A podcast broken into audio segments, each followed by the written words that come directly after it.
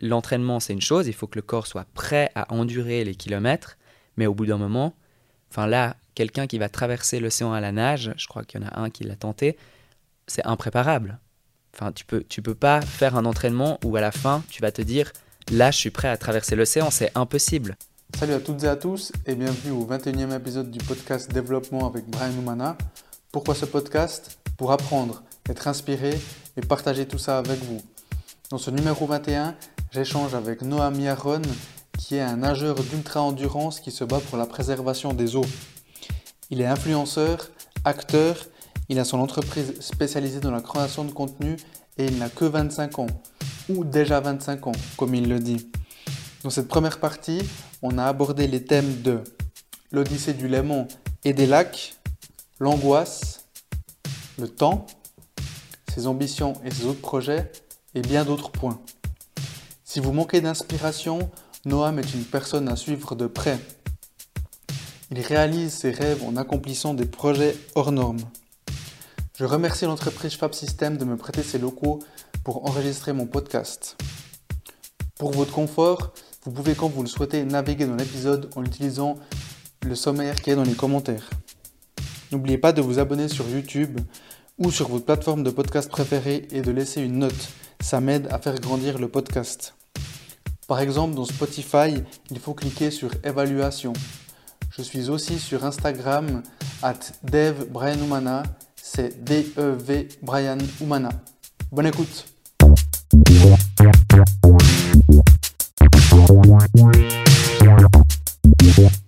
Salut Noam. Salut. Je suis très content que tu sois là aujourd'hui. De même, très content d'être ici. Et merci d'être venu. En plus de ça, ben, tu as pu goupiller euh, le Water Lover Challenge. Avec l'avenue d'aujourd'hui, exactement. exactement. Et ben, moi, ça me fait plaisir parce que euh, on s'est vu il y a environ un an. C'était au TS Day. Exact. Euh, event organisé par Telsis que tu portes sur ton t-shirt. Exactement. donc, c'est un événement pro dans l'IT, tout ce qui touche au, data center, la virtualisation, un peu d'infra. Enfin, voilà, tout, tout, tout le domaine de l'IT. Et hum, là, tu étais invité d'honneur. Et donc, euh, bah, moi, j'ai eu le, plaisir de te rencontrer là-bas. Euh, j'ai été inspiré par ce que tu as fait. Donc là, tu présentais en fait l'Odyssée du Léman. Exact. Traversée du lac Léman que tu as fait en longueur euh, pour un total de 75 km environ que tu as fait l'année passée. Et j'ai été inspiré parce que, alors au-delà de, de l'acte sportif euh, bah, en fait, c'était c'est tout le, le fait que tu as eu ou tu avais un rêve et tu as tout fait pour l'accomplir. Et c'est ça, moi, qui, qui m'inspire beaucoup. Parce que tu vois, j'entends souvent des gens qui, qui, qui disent euh, j'aimerais faire ci, j'aimerais faire ça, si seulement, ou si, si, si, si. Et euh, bah, finalement, quand on rencontre une personne comme toi, on se dit ben, le si, il faut l'enlever et il faut agir, tu vois. exactement. Non, c'est vrai que à cet événement, ben, j'étais, enfin, je venais d'arriver, ouais, quelques semaines quand même. Je venais d'arriver de ma, de ma, traversée du Léman. Pas mal de, de, de, questionnements aussi ben, sur, euh, sur la suite. Euh, beaucoup d'entreprises ben, m'ont proposé de venir présenter finalement ce, cette aventure, qui est non seulement sportive, mais aussi écologique, puisque c'était en faveur de la préservation des eaux. Et ça, de partager en fait euh, ces aventures, ça donne aussi une autre, je dirais, envergure à ce qu'on fait. Ça permet de sensibiliser les gens déjà sur, euh, sur la cause de la préservation des eaux notamment, mais surtout sur euh, son exploit, parce qu'en fait on se rend pas forcément compte quand on a la tête un peu dans le guidon à préparer tout ça, d'être athlète et, chef de projet. Euh, c'est pas toujours simple à mener. Et c'est vrai que quand on le présente vraiment comme, je dirais, quelqu'un d'externe finalement qui raconte une histoire, c'est fou aussi de voir, euh, en le disant à haute voix, de se, rendre compte en fait de tout ce qu'on a pu faire et de se dire, euh, ce serait peut-être cool de, faire autre chose de plus que, ce premier défi déjà. Quand tu dis athlète et chef de projet, donc athlète, on l'entend bien, on le comprend bien, donc c'est concrètement d'avoir fait la, nage en fait. Et hum, chef de projet, donc c'est c'est toute l'organisation de, de, cette traversée, parce que finalement, il y a toute une logistique derrière, il y a la recherche de sponsors que tu as fait en amont, et qu'est-ce qu'il y a d'autre? Alors il y a énormément de choses. Déjà, c'est toute la partie vraiment logistique, tu l'as dit, hein, c'est la partie la plus complexe. Euh, notamment bah, voilà, sur, euh, sur le défi des, des cinq plus grands lacs à la nage que j'ai fait cet été, euh, qui était ben, du coup mon deuxième défi après le Léman. il fallait ben, réussir à trouver ben, déjà une équipe qui va venir euh, passer 10, 15 jours avec nous. On, l'a fait en 11 jours, heureusement. Mais énormément de moyens, puisque ben, il faut aussi rémunérer, en tout cas défrayer ces gens, trouver aussi ben, voilà, des camping-cars, puisqu'on se déplaçait en camping-car, payer les campings, réserver, faire de l'overbooking, la nourriture, les boissons, toute la partie de récupération aussi de mon côté, donc avoir des tables de massage, euh, de gérer un peu tout ça, regarder avec les équipes qui peuvent pas venir avec nous comment se coordonner pour qu'elles nous retrouvent euh, sur le parcours, sachant qu'on est dépendant voilà, de la météo, on est dépendant des vents, on est dépendant des courants, on est dépendant de plein de choses. Et puis euh, il y a énormément de techniques, les bateaux, on a décidé de prendre un bateau solaire.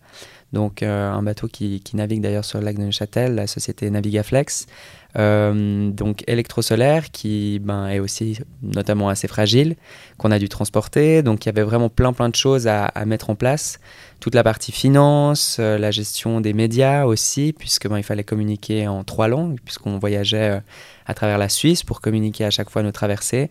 Et puis la complexité, c'était aussi de pouvoir gérer finalement une communication qui est en flux tendu, puisque quand tu traverses un lac euh, et que tu as un jour de pause et que tu en traverses un autre, si tu n'envoies pas le communiqué de presse le jour même de ta traversée, ben, le temps qu'il arrive qu'ils écrivent un article, tu as déjà traversé l'autre, et en fait tu t'auto-cannibalises ta propre news. Donc il fallait. Donc c'est toi qui faisais les. C'est moi qui faisais les communiqués, qui ah le faisait traduire aussi par euh, deux membres de l'équipe qui parlaient ben, respectivement l'allemand et l'italien.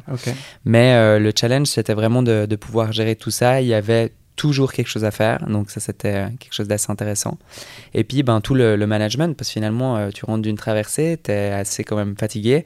faut faire toutes ces choses. faut aussi être sûr que l'équipe se sente bien, que, que, tout le monde a à manger, que tout le monde a à boire, que tout se passe bien. Et puis surtout, ben, moi, de, gérer ma récupération pour pouvoir, 36 euh, heures plus tard, euh, reprendre une traversée. Quoi. Ouais. Donc finalement, pendant ces 36 heures, c'était c'était pas que du repos.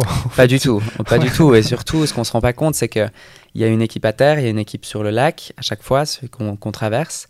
Donc une fois qu'on part d'un point de départ, finalement, à prendre l'exemple du lac de Lugano qui était le premier, on part de Port Letsas en Italie, donc on dort sur place, plus ou moins loin du lac. Donc le matin, on se réveille à 3 heures du matin pour pouvoir rejoindre le, le, le, bord du lac. Il faut que l'équipe ben, mette le le bateau en marche, euh, mettre la lindo, puisqu'on nageait, euh, je nageais derrière avec une lindo comme on trouve dans mhm. les piscines. Mhm. Et c'est vrai que ben il faut réussir à, faire tout ça. Euh, c'est très tôt, on dort pas beaucoup. et du coup, ben, une fois qu'on part sur le lac, toute l'équipe sur Terre remballe les camping-cars, tout le matériel. Il y a énormément de matériel, enfin les tables, les chaises, toute la nourriture, les micro-ondes qu'on installe dehors. Enfin, il y, a plein plein de choses. Et du coup, ben, il faut tout ranger, mettre dans les camping-cars et repartir finalement sur le lieu d'arrivée du lac en question pour que quand on arrive, on sorte le bateau de l'eau, euh, on rentre avec l'équipe, euh, finalement dormir euh, au camping près de l'arrivée. Mhm. Et puis ensuite, le soir, donc moi j'arrive un peu fatigué, je dors, et puis le lendemain matin, on remballe les affaires et on part vers le prochain lac, etc. etc. Donc on est tout le temps sur la route. Ça nous est arrivé de faire deux, deux, jours de pause, qui est plutôt agréable, puisqu'il n'y a pas besoin de bouger. Donc là, on a plus le temps de vraiment se reposer, de ne pas avoir un, un timing précis, mais à midi, il faut partir. Donc, le temps de se lever et de ranger tout le matériel, ben, il faut se lever relativement tôt. Donc, il n'y avait pas vraiment de jours de repos. C'était vraiment un challenge pour le coup de 11 jours bien sonnés, euh, où finalement, le challenge, n'était pas de traverser 5 lacs, c'était de réussir à avoir de l'énergie nécessaire pour justement survivre à 11 jours d'imprévu, où ça peut être euh, des, accidents de voiture, des mhm. problèmes de bateau ou des traversées de la à nage. Et tu as dit, euh, donc tu arrives après ta traversée un peu fatigué. c'est un terme diminutif ou vraiment euh, tu te sentais un peu, seulement un peu fatigué? Alors, je dirais physiquement, c'était pas trop difficile, euh, bizarrement, contrairement à ce qu'on peut penser, puisque l'objectif c'était de toujours avoir finalement de, de, l'énergie à revendre, non seulement pour terminer la traversée en question, mais aussi pour, en se disant, ben peut-être dans deux jours, j'ai ben, sûrement une autre traversée si la météo est plus ou moins bonne. Mhm on contrôle pas la météo, on est quand même bloqué dans une fenêtre de 15 jours si on veut réussir le challenge. Et du coup, ben, il faut toujours avoir de l'énergie, en tout cas physiquement, pour pouvoir affronter les éléments qui sont incontrôlables. Donc ça, c'était la première chose. Et la deuxième, c'est vraiment tout ce qui touche, euh, je dirais, au mental. Là, où il faut vraiment être, euh, on va dire, à l'aise avec soi-même, savoir jusqu'où on est capable d'aller, ou est-ce que c'est trop, ou est-ce que, enfin, aussi se lire finalement. Euh, personnellement comprendre quels sont un peu les signes du cerveau, puisque le cerveau ben voilà, parle, hein, c'est sûr. Mhm. Et du coup, il fallait ben, toujours avoir un peu de, de l'huile sous le coude pour pouvoir gérer ça du mieux qu'on peut. Et c'est vrai que, en tout cas, j'ai dû tellement en fait être sur la réserve tout du long. Euh, j'ai nagé relativement vite quand même, mais euh, moins vite que le Léman, parce que ben, c'est évidemment un challenge un peu différent. Mais euh, à la fin, ben, le dernier lac, c'était le lac de Neuchâtel, l'un des plus grands, des plus grands lacs. Enfin, c'est le plus grand lac complètement suisse, mais l'un des plus longs de la traversée des, fin, de ce défi. Et du coup, ben, je suis arrivé ben, plus ou moins simple. Ben, tu étais là, hein, tu m'as vu. donc, j'arrive à marcher, j'arrive à courir. Enfin, j'avais pas vraiment de, de, de problème. C'est aussi relatif à la natation, qui est un super bon sport pour le coup.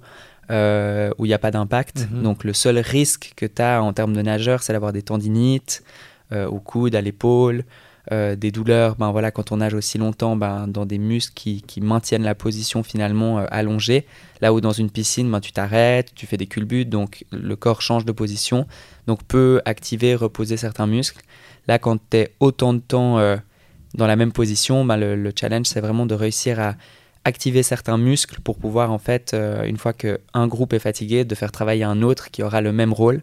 Donc ça, c'était aussi une grande partie de ma préparation. Donc euh, pas du tout soulever des haltères de, de 100 kg, mhm. mais plutôt de muscler des tout petits muscles qui me servent à maintenir ma position et qui peuvent ben, prendre leur lait si tout d'un coup ben, les abdos, par exemple, perdent un peu de, de, de, de force les laisser se reposer, puis utiliser ben, plutôt les lombaires ou des choses comme ça. Donc euh, ça, c'était aussi quelque chose où il fallait consciemment le comprendre et puis réussir à faire ça euh, du mieux possible pour que ben, tout simplement on arrive euh, en un seul morceau à traverser ces cinq lacs. Mhm, ok.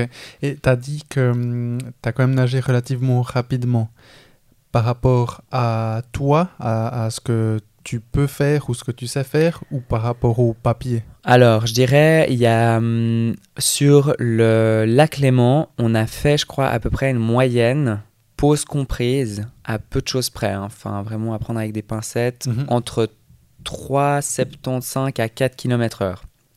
Donc, c'est équivalent à quelqu'un qui marche, à peu de choses près, euh, plus ou moins normalement. Et puis là, on était un tout petit peu plus bas, on était autour des 3,5, 3,3, ça dépend. Pause comprise, donc il y a vraiment des moments où je nage pas, donc c'est pas ma vitesse de nage. Euh, donc très intéressant euh, par rapport, euh, enfin en tout cas de comparer ces deux. Et ce qui était assez impressionnant, c'était que je nageais aussi, sauf éléments contraires, enfin grosse vague et tout, plus ou moins à chaque fois plus rapidement sur chaque lac. Donc on se rendait compte que le, le corps aussi en fait surcompensait euh, finalement l'effort. Donc quand tu nages le premier lac de Lugano, il se dit voilà, il a nagé 11 heures, c'était galère, enfin, c'est pas quelque chose dont il a l'habitude. Donc qu'est-ce qu'il va faire? Il va envoyer une information finalement au muscle pour se dire il faut qu'on soit prêt si il recommence à faire ça très bientôt. Mhm. Et du coup, ben, c'est ce qui fait qu'au fur et à mesure, comme tu t'entraînes pour euh, courir un marathon euh, de manière un peu différente, ben, le, le, le, corps en fait réagit, s'adapte. Et ça fait que ben, plus on avançait, plus j'étais, euh, entre guillemets, rapide et efficace euh, dans, dans mes traversées. Et c'est un peu ce qu'on se dirait à l'inverse. On se dirait, ben, plus il avance, plus il est fatigué, plus il y a de stress, plus. Euh, enfin. logique, ouais. Et puis, en fait, pas forcément. Donc, ça, c'est aussi des, des, je dirais aussi des personnalités qui sont assez bien, je dirais, trompées, enfin, comme la mienne, où moi, je savais pourquoi j'étais là, je savais que j'avais l'expérience du Léman déjà, qui faisait à peu près le double de chaque traversée qu'on a fait cet été euh, dans l'Odyssée des lacs. Donc je savais que j'avais la capacité de finir ces traversées en termes de kilomètres. Mais après, le grand point d'interrogation, c'était de les enchaîner. Mhm. C'était de comment est-ce que le corps, ben, finalement, en sortant de l'eau et en revenant dans l'eau, va réagir.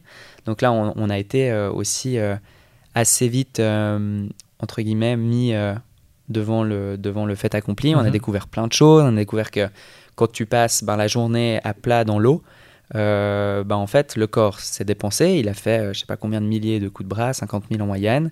Et ben, le cerveau a l'impression que tu as dormi, puisque tu es couché. tu vois Comme quand tu lèves ton iPhone, tu as la lumière qui s'allume, tu l'enlèves, il s'éteint. Ben, en fait, c'est la même chose. Donc, du coup, le, le, cerveau, ben, moi, je me couchais le soir, donc relativement physiquement fatigué, entre guillemets, parce qu'évidemment, ben, j'ai fait que du sport toute la journée. Et donc, je me couche, et là, ben, je me rends compte que mon cerveau, il n'est pas prêt à dormir. quoi. Donc, il faut dormir un peu assis, il faut trouver un peu euh, voilà, des, des, des, astuces pour pouvoir justement euh, se reposer au mieux. Et j'ai pas énormément dormi, alors que je suis plutôt quelqu'un qui dort pas mal pour pouvoir performer. En tout cas, le, sommeil, c'est quelque chose que je mets en priorité, tant dans ma vie professionnelle que, que sportive. Euh, il me faut généralement 8 heures pour bien fonctionner dans une journée. Et c'est vrai que quand je fais du sport, il m'en faut plus. Et là, c'est rare que je dépassais les 7 heures en sachant que je pouvais dormir un peu plus, mais mhm. impossible. Donc, euh, bah, ma foi, il faut prendre les choses comme elles viennent, se coucher beaucoup la journée, du coup, même sans forcément dormir, pour vraiment se reposer, pas utiliser de groupe musculaire que je vais utiliser en nageant. Donc, euh, c'était un peu ça l'astuce pour essayer de, survivre finalement, puis donner le repos au corps qui ne veut pas toujours dire dormir. Et ça, mhm. c'est aussi quelque chose qu'on a un peu ancré dans nous-mêmes, où on se dit, euh, je suis fatigué, il faut que j'aille dormir. Se reposer de manière générale, se coucher, suffit. La plupart du temps, même en fermant les yeux, avec un podcast ou autre, euh, c'est largement suffisant. Quoi. Ouais, ok. Et c'est vrai que c'est là que tu te dis qu'on n'est pas forcément maître de nous-mêmes. Ah bah, tu, vois, notre cerveau, il est. Donc, c'est une incroyable machine qui, qui nous aide à, à, faire énormément de choses, à être productif. Enfin, voilà, c'est incroyable.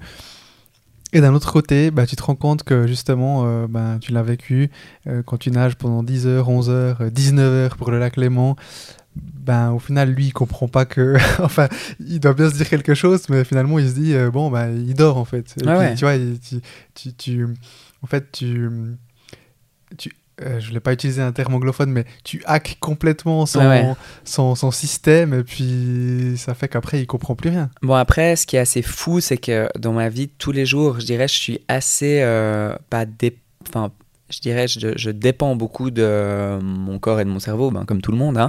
Mais c'est vrai que à l'effort, j'arrive beaucoup mieux à le dompter, si on peut dire ça comme ça.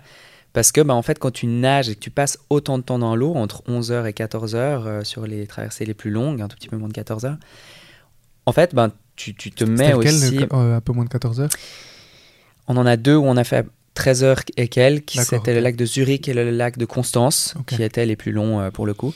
Mais euh, ce qui est aussi assez fou à observer, ben, c'est que ben, quand tu passes autant de temps dans l'eau et à l'effort, ben, en fait, tu arrives à des couches euh, de subconscient que tu n'as pas accès forcément en, dans la vie de tous les jours, avec tous les stimuli que tu as, la journée, le téléphone, l'ordinateur.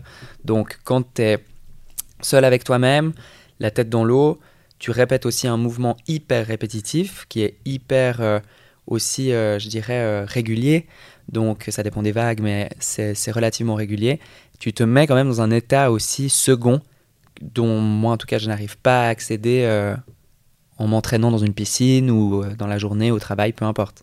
Et c'est vrai que ben, tu as accès à des, à, des, à des choses, des ressentis que tu n'as pas du tout dans la vie de tous les jours. Je pense qu'on les, cachent ou ils sont trop ancrés profondément pour qu'on arrive à, les discerner finalement. Mais ce qui est assez fou, c'est vraiment de se dire, ben, ok, là je ressens ça, pourquoi, comment, et puis justement ben, de réussir à trouver les outils. Sur, euh, sur euh, deux, sur les cinq lacs, j'ai fait des crises d'angoisse, donc ça c'est quelque chose qui je connaissais pas du tout sur le Léman par exemple, qui a émergé euh, suite à ce que j'ai eu le Covid, qui a enflammé si tu veux, un peu comme une grenade, c'est comme ça que fonctionne un peu le Covid, enflamme des zones en fait du corps qui sont, euh, qui sont entre guillemets faibles ou qui, qui, ont, qui ont une inflammation et ça enflamme tout. Enfin, c'est assez, connu, hein, tous tes problèmes sont décuplés avec le Covid. Et donc, euh, ben moi, après le Léman, où j'étais clairement sous hypnose, entre guillemets, en nageant encore une fois euh, régulièrement et tout, pendant autant de temps, ou pour survivre au froid, aux vagues, à toutes les, conditions extérieures, ben, tu dois quitter le conscient, quoi. Parce qu'humainement, en fait, c'est pas possible, on l'a compris que plus tard. Et du coup, ben, je me suis mis dans un état d'hypnose qui a duré six mois et puis qui s'est réveillé après le Covid et qui m'a en fait révélé les douleurs musculaires que j'avais qui étaient résiduelles de six mois d'avant de ma traversée du Léman. Et c'était au niveau de la poitrine, donc euh, vraiment un peu milieu du sternum, un peu à gauche. Et puis mon cerveau, en fait, a cru que c'était le cœur. Donc état de panique, euh, pourquoi, comment. J'ai fini à l'hôpital la première fois que ça m'est arrivé, où vraiment j'ai eu très très mal à la poitrine. Je me suis dit, ben, qu'est-ce qui se passe? Puis en fait, ben, on se rend compte que on va à l'hôpital, les gens ben, là-bas, euh, avec euh, ben, leur priorité ou non, te font des examens et te disent, ben, en tout cas, nous on voit rien, donc rentrez chez vous. Donc toi, tu rentres chez toi, euh, as jamais, moi je, me suis jamais cassé quelque chose, je suis jamais vraiment allé à l'hôpital pour quoi que ce soit, j'ai jamais eu douleur anormale. Et là, tout d'un coup, ben, tu rentres chez toi avec une douleur au cœur et on t'a fait un test et demi et puis on te dit, ben, rentrez chez vous, quoi. Donc là, pas rassuré, ça m'a développé beaucoup d'anxiété. Puis ça m'a développé ben, justement des, je dirais, une facilité à faire des crises d'angoisse. Euh, et donc, dès que j'ai cette douleur qui est musculaire, hein, elle n'est pas du tout grave. Aujourd'hui, on l'a plus ou moins diagnostiquée comme ça nous-mêmes parce que les médecins sont pas forcément hyper efficaces. Donc voilà, mais c'est un autre problème. Mais euh, en tout cas, dans mon cas, hein, on ne va pas faire de généralité. Mais après, c'est vrai que bah, quand je suis arrivé euh, ben, sur ces lacs, où tout d'un coup, ben, tu es clairement euh, la pression de, de, toute cette équipe qui te suit, de tous les moyens qu'on a mis en œuvre. Puis évidemment, enfin, comme on le disait, il y a des sponsors, il y a des partenaires, il y a des médias. Enfin, on n'est pas juste euh, moi, Noam, avec deux ou trois amis à traverser des lacs. et puis, ben, on y arrive, c'est cool, on n'y arrive pas, c'est tant pis. quoi. Mm-hmm. Alors évidemment, l'échec fait partie du projet. Mais après 45 minutes sur le lac de Lugano, qui était le premier, j'ai commencé à me sentir mal, j'avais mal à la poitrine. Et puis en fait, c'est un raccourci que mon cerveau a fait, qui est maintenant malheureusement ben, naturel, ancré, que dès que j'ai mal ici, mon cerveau se met en alerte et se dit qu'est-ce qui se passe, il faut sortir, il faut se coucher, il faut respirer. Enfin, il y a un problème, c'est le cœur, il faut s'arrêter. Et en fait, il faut réussir à convaincre son cerveau qui, comme ce que je te dis, là tu me regardes, tu, tu me dis ce t-shirt est blanc, et puis moi je te dis non, il est vert et en fait, ben, ton, ton cerveau te dit, ben non, il est blanc. Et toi, tu dois réussir à le convaincre que non, il n'est mhm. pas blanc, mhm. tu vois. Mhm. Donc, c'est vraiment ça qui est très compliqué, où je pense que quelqu'un qui l'a pas vécu va pas forcément comprendre, mais c'est vraiment, ben, l'angoisse, c'est quelque chose qui touche énormément de monde. Très peu de sportifs en parlent. En tout cas, j'espère pour eux que voilà, les sportifs de haut niveau l'ont pas. Mais nous, on s'apparente quand même à, ce genre de, de, de, niveau, puisqu'on fait ces, ces, ces, distances en natation que très peu de personnes au monde l'ont même tenté et même réussi. Euh, et c'est vrai qu'en fait, bah, on découvre des choses sur le corps quand on dépasse euh, finalement le, la capacité du corps, parce que c'est le mental hein, qui fait le reste de la course. Je me suis pas énormément entraîné à la nage. J'ai fait trois mois d'entraînement pour préparer cette, euh, ces 188 km en 11 jours. C'est enfin, tu montes ça à un entraîneur de natation, il va dire mais jamais de la vie, il va réussir quoi, impossible. Puis en fait, tu te rends compte que l'entraînement, c'est une chose, il faut que le corps soit prêt à endurer les kilomètres, mais au bout d'un moment, enfin là, quelqu'un qui va traverser l'océan à la nage, je crois qu'il y en a un qui l'a tenté, c'est impréparable. Enfin, tu peux, tu peux pas faire un entraînement où à la fin, tu vas te dire, là, je suis prêt à traverser l'océan, c'est impossible. Et en fait, de la même manière, ben, quand tu travailles euh, ben, dans un projet, il faut pas voir la finalité, il faut pas voir les 5000 km qui séparent euh, la Bretagne de New York. Il faut voir bah, justement les étapes que tu peux faire pour mettre les chances de ton côté. Évidemment, il y a des choses qui vont pas bien se passer, qui vont pas se passer comme prévu. Moi, je, on a fait un peu le calcul. Il y a 99% des choses qui se sont passées, enfin dans lesquelles on était dépendant. La météo, euh, les accidents sur la route, euh, les campings qui sont pleins. Enfin, c'est des choses qu'on maîtrisait pas. Donc moi, la seule chose que je maîtrisais, c'est ma nage, ma nutrition, enfin mon alimentation de manière générale, ma récupération et mon sommeil. Et c'est tout. Mhm. Tout le reste, je devais même pas m'en préoccuper. C'était organisé, on avait un plan, enfin très précis, mais qui pouvait à tout moment partir en cacahuète et il fallait être d'accord avec ça. Mhm. Il fallait, euh, si maintenant on a un orage, c'est décalé et on se voit que demain c'est le cauchemar, enfin la météo est nulle, ben on se dit on n'a pas le choix, on est obligé d'y aller. Donc tu dois avoir cette ouverture aussi d'esprit où tu te dis, ben, je suis d'accord avec ça. Tu vois, je suis d'accord que ça se passe pas bien. Je suis d'accord d'être pas bien. Et puis, ben là, c'était la première fois que je faisais une crise d'angoisse dans l'eau. Encore une fois, 45 minutes après le début de ma première traversée. Donc, tu te dis, mais au secours, enfin, comment on va faire mhm. pour en faire cinq autres? Déjà, finir celle-là. Enfin, bref, tous ces moyens et tout. Puis, en fait, ton cerveau ben, fait exactement le discours que je suis en train de te dire. La panique. On est dans l'eau. Il y a 200 mètres de fond. Il y a des montagnes. Ça fait peur.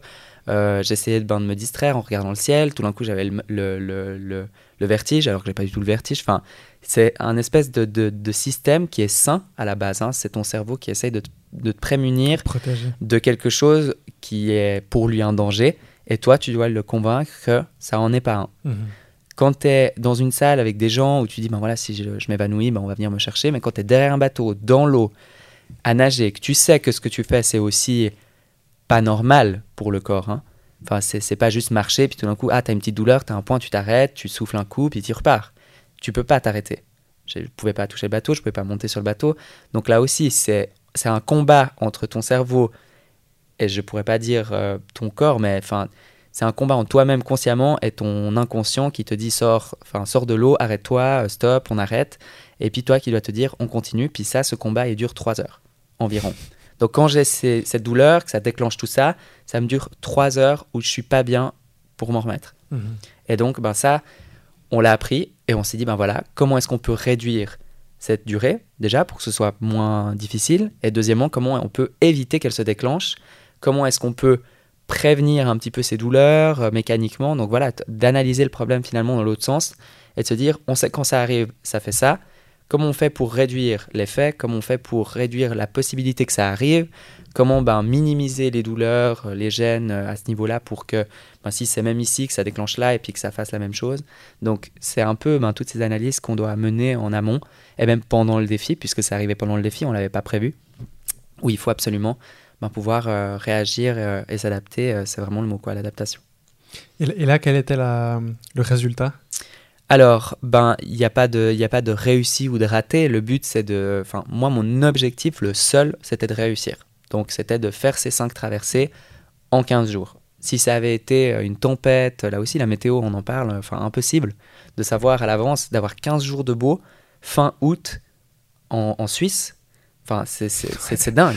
et on a décalé qu'une seule traversée. On était censé faire le défi en 10 jours, donc on avait 5 jours de marge. On en a décalé juste une, la dernière, donc euh, celle de Neuchâtel, qui a eu aucune incidence sur le reste. Donc les campings à décaler et tout. Que si on avait décalé le premier, ça aurait été le cauchemar en termes de, logistique. Et là, je me suis dit, ben, j'ai même pas envie de regarder la météo. J'ai choisi ces dates. Enfin, c'est comme ça. On y va. Il n'y a même pas besoin de se prendre la tête. On regarde le jour d'avant, évidemment, pour savoir à quelle heure on part, s'il faut avancer ou retarder le départ en fonction de la météo et de la longueur des lacs. Mais sinon, euh, on se laisse porter. Et puis, en termes d'angoisse, ben, c'était justement ben, de trouver des techniques, de trouver des manières de, de réussir à finalement déjouer euh, le cerveau, de déjouer ben, justement cette mécanique, ce cercle vicieux qui est hyper négatif. Et puis, euh, j'ai envie de dire, on, a bien réussi. Euh, mais justement, c'était quoi comme technique, par exemple? Bah, typiquement, bah, pour moi, c'était de, de, me dire cette douleur à la poitrine, elle est, elle est liée, ben, déjà, elle est musculaire. Ça, on, on, mhm. en est plus ou moins certain, mhm. parce que sinon, je serais déjà mort. Mais on se dit, ok, c'est musculaire, donc elle va arriver, puisque ben, évidemment, la, région thoracique, tu l'utilises quand tu nages, tu, nages plus ou moins avec le haut du corps quand même, les bras. Euh, et puis, ben, du coup, on s'est dit, ça va arriver. Enfin, c'est sûr que cette douleur, elle va arriver, elle est naturelle, elle est bien, mais il faut juste pas qu'on aille ce truc. Et du coup, à chaque fois que j'avais cette douleur, il fallait la personnifier, lui donner un nom, lui donner un truc. Et puis, avec ma préparatrice mentale, Andrita Berchi, on, on, on se disait, qu'est-ce qui est... On sait que ça va arriver, mais qui est pas agréable, mais qu'on est obligé de faire, tu vois. Moi, je me suis dit, bah, moi, le sentiment que ça me donne, c'est la déclaration d'impôt.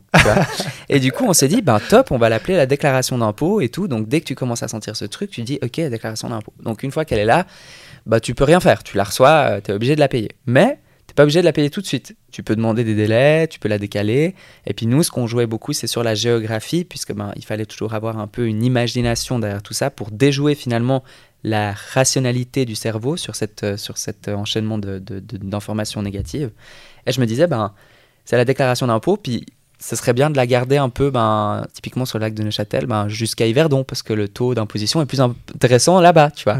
Et du coup, ben, à chaque fois que j'avais cette douleur, ben, je me disais, ah ok, euh, la déclaration d'impôt, puis ben, tu te parles à toi-même en disant, ouais, ben, on va peut-être attendre de la sortir, parce que c'est plus intéressant de la sortir euh, ben, quand tu es hors de l'eau, finalement, tu vois. Donc, euh, ben, aussi bête que ça puisse paraître, ça a méga bien marché. Donc, sur les trois premières traversées, moi je l'ai eu euh, Zurich où ça s'est bien passé, Lugano comme je te disais qui était pas bien, Zurich c'était le deuxième, c'est bien passé, et le dernier, enfin le, troisième c'était Constance, là j'ai eu aussi pas mal d'angoisse, de, mais plus lié au, au, au, froid, il faisait très froid, je pense que ça m'a rappelé aussi l'élément qui, même si j'ai pas vécu ça consciemment, de manière compliquée. Je pense que mon corps s'en rappelle et du coup le froid est pas une information positive pour moi non plus. De la même manière où cette douleur me rappelle cette fois où je me suis dit que j'allais mourir, tu vois. Mhm. Et puis en fait, ben, c'est ça, il faut rationaliser tout ça. Puis ben, on a tout personnifié euh, en déclaration d'impôt, puis ça a très bien marché. Et du coup, les deux derniers, j'ai eu zéro, euh, zéro problème. Vraiment euh, zéro. Mais on a remarqué aussi que plus le lac est calme, donc plus tu te dis les conditions sont top, plus le cerveau a le temps de réfléchir, parce que quand il y a des vagues, tout ça, tu es obligé d'être un peu conscient, tu dois adapter ta technique de nage, tu as des vagues de travers, de côté, tu as des bateaux qui passent, enfin, il faut être un peu quand même alerte. Et donc là, ça n'arrivait pas. Et donc, c'est sur les, les, meilleurs lacs, avec les meilleures conditions, où j'avais ces crises d'angoisse, bizarrement. quoi. Ok, c'est intéressant, ça ça ben, ça m'a fait rappeler un livre que j'ai lu il y a deux ans, je crois. Je crois que ça s'appelle Mindset. Tu en as déjà entendu parler? Ouais, ça me dit quelque chose. psychologue des, des États-Unis, Harvard ou Stanford ou je sais plus trop où. Et justement, moi j'avais fait ce, petit exercice que j'ai jamais vraiment euh, continué, où à un moment donné, elle, elle dit ben, on, a, on a tous des peurs dans, dans la vie. Euh, prenons l'exemple de la prise de parole, par exemple. C'est un, exemple qui peut parler euh, un peu à, à, tout le monde, je pense. Disons que tu sais que ben, euh, là, je fais un peu le, parallèle avec tout ce que tu as dit. C'est un autre niveau, comme tu as dit. Hein. toi, tu étais dans l'eau, tu pouvais pas toucher le bateau, euh, tu as 200 mètres de profondeur dessous toi, tu as le ciel en dessus, tu as les montagnes. Pas, pas de, filet de sécurité. Tu rien. Tu rien. Tu as l'équipage qui est avec toi, mais tu pas de, de Enfin, t'as rien à quoi t'accrocher à part toi-même. Donc, c'est pas genre, oui, voilà, couche-toi, ouais, ouais, respire, calme-toi. Puis en plus, quand tu nages, moi je nage en deux temps, donc je fais une respiration toutes les une seconde, une à deux secondes. C'est une respiration relativement rapide, donc qui donne aussi un signal inconscient au cerveau que tu es en train de, de, de, faire euh, de l'hyperventilation. donc, tout en fait s'enchaîne, il n'y a rien qui va dans ton sens. Et c'est pour ça qu'il veut que tu t'arrêtes. Et il a, il a raison. Enfin, vraiment, sur le, le, fond, c'est. Et puis c'est ça qu'il faut comprendre. Mhm. C'est qu'il faut se dire, c'est enfin, normal, il ne faut pas avoir honte de ça. Il y a des gens qui arrivent très bien à...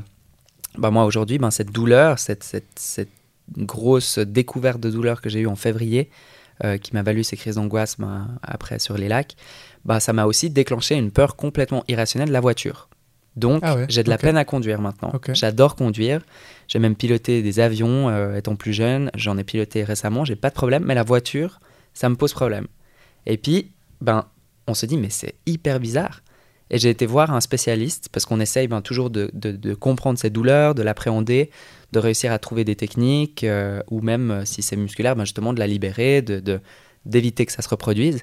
Et puis j'ai été voir, ben, c'est drôle, c'était hier j'ai été voir un, spécialiste et euh, il m'a dit euh, Mais enfin, écoutez, c'est hyper logique, quoi. Enfin, il faut que vous compreniez que quand vous faites vos traversées, vous avez un cadre de, qui est le cadre que tout le monde a quand il naît, euh, plus ou moins, de manière un peu égalitaire. Vous avez votre zéro qui est ici, donc qui, qui est le même partout, et que quand vous voulez aller enfin, toucher des objectifs qui sont là-bas, qui font que la douleur, elle monte jusqu'ici, pour que ce soit supportable, votre zéro, il doit se déplacer. Donc, vous devez déplacer votre, votre, votre axe. Et donc, ça veut dire que ce qui est là-bas pour vous est normal. Il ne l'est pas pour la plupart des gens. Mais de la même manière où vous avez une couverture euh, quand vous vous couchez, elle est elle, une couverture carrée par exemple, elle va couvrir vos pieds, elle va couvrir jusqu'ici. Mais si vous la tirez pour réchauffer votre tête, vous allez avoir froid aux pieds. La, couverture ne peut pas s'étendre. Mhm. Et donc, il m'a dit de la même manière, vous avez ben, du coup des, faiblesses sur, euh, sur euh, des points qui vont, se, qui vont se révéler. Là, en l'occurrence, c'est à côté du cœur, c'est la, la, cage thoracique. Et c'est en fait le prix à payer pour pouvoir avoir un cadre qui est là-bas. Donc, du coup, la, la question c'est soit vous êtes d'accord avec cette douleur et vous gardez ce cadre là-bas parce que vous voulez faire de la performance, vous voulez aller toujours plus loin, vous voulez vous améliorer, et du coup, il va falloir apprendre à vivre avec ça, trouver des techniques, comme on l'a dit, euh, mentale, aller voir des spécialistes pour voir si on ne peut pas libérer cette douleur, la diminuer. Mais elle va toujours être là. Soit on peut faire un travail où on essaye de remettre ce cadre à zéro, mais du coup, vous ne pourrez plus euh, aller jusque là-bas. Et du coup, ben là, la question, ben, en tout cas pour moi, elle est vite répondue. Mhm. Donc, il faut, euh, ben, pour moi, en tout cas, apprendre à vivre avec ça. Puis je suis d'accord. Puis il m'a dit, la voiture, c'est la même chose. C'est quelque chose qui est, qui est associé à cette douleur qui est ici. Parce qu'évidemment, enfin, ça me panique d'être en voiture. Donc tout d'un coup, je commence à avoir euh, la tête qui tourne, euh, enfin, je suis pas bien. Et moi, ma peur, c'est de m'évanouir au volant, euh, de faire un accident et surtout ben, de blesser les autres. Avant moi, c'est aussi les autres. Et puis, ben, il se passe jamais rien. Donc tu montes dans, enfin, si tu te mets dans ma, dans ma, peau, je monte dans une voiture, j'arrive sur l'autoroute et tout d'un coup, il y a tout qui se met en alarme. C'est comme si tu es au bord d'un pont pour sauter à l'élastique. Cette peur un peu, cette adrénaline un peu, mais qui pour le coup est, rationnel pour le coup parce que ton corps a pas envie de sauter en bas d'un pont. Voilà, c'est la même chose sauf que ça dure des heures. Donc je suis dans un état de, de, stress et de panique irrationnel pour la plupart des gens. Et comme il disait, ben, votre, votre carrière, tout ce que vous faites est irrationnel pour le 99,9% des gens. Et à l'inverse, pour payer ça, ben, les choses que le 99% des gens arrivent à faire, ben, vous, vous n'y arriverez pas. Et c'est comme ça. Et du coup, ben, tu, dois, tu, dois, tu dois faire avec ça. Tu dois te dire, ben, ok, ben, si, si la voiture c'est mon point faible, ben, je trouverai d'autres solutions. Ben, regarde, aujourd'hui, tu es venu me chercher, euh, on trouve des, des, des, des, alternatives. Je travaille aussi sur ça. Euh, cette semaine, moi, j'ai fait euh, l'aller-retour jusqu'à Neuchâtel en voiture. Donc, j'arrive à prendre la voiture, je m'entraîne à prendre la voiture, mais c'est complètement dingue pour la plupart des gens. Et même pour moi qui adore conduire jusqu'à quelques semaines en arrière, adore conduire, j'ai piloté des avions encore une fois. Enfin, c'est, c'est pas du tout quelque chose qui me fait peur à la base, c'est pas une phobie, mais c'en est devenu une. Mhm. Donc, euh, ben voilà, faut faire avec ça. faut travailler dessus si on a envie de, de s'améliorer là-dedans.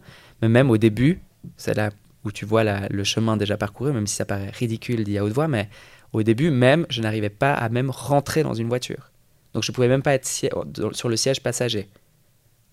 Donc c'est comme si j'allais m'évanouir, quoi. Et c'est complètement dingue. Aujourd'hui, j'arrive à monter dans une voiture sans problème, j'arrive à prendre le volant, j'arrive à conduire, j'arrive à aller sur l'autoroute, c'est ma partie la plus compliquée. Le plus difficile pour moi, ben, c'est justement quand il y a ben, des routes, des travaux, euh, où il n'y a pas de bande d'arrêt d'urgence, ou justement ben, mon cerveau qui cherche à sortir. Hein. C'est vraiment ça, il cherche une, porte de sortie. Et ben, tout d'un coup, ben, tac, tu es sur les travaux, euh, ben, là, pour venir depuis Morges jusqu'à Neuchâtel, tu as euh, ben, l'échangeur d'Yverdon, il est en travaux, ben, tu as une voie qui est comme ça, où tu peux pas t'arrêter. Et donc, du coup, ben, ça, pour moi, c'est très dur. Parce que ben, j'ai l'impression d'être enfermé et de pas pouvoir m'arrêter. Et c'est un cercle vicieux qui, du coup, redonne encore plus d'angoisse à l'anxiété, à la peur, à la panique. Et du coup, ben, là, il faut réussir à se calmer.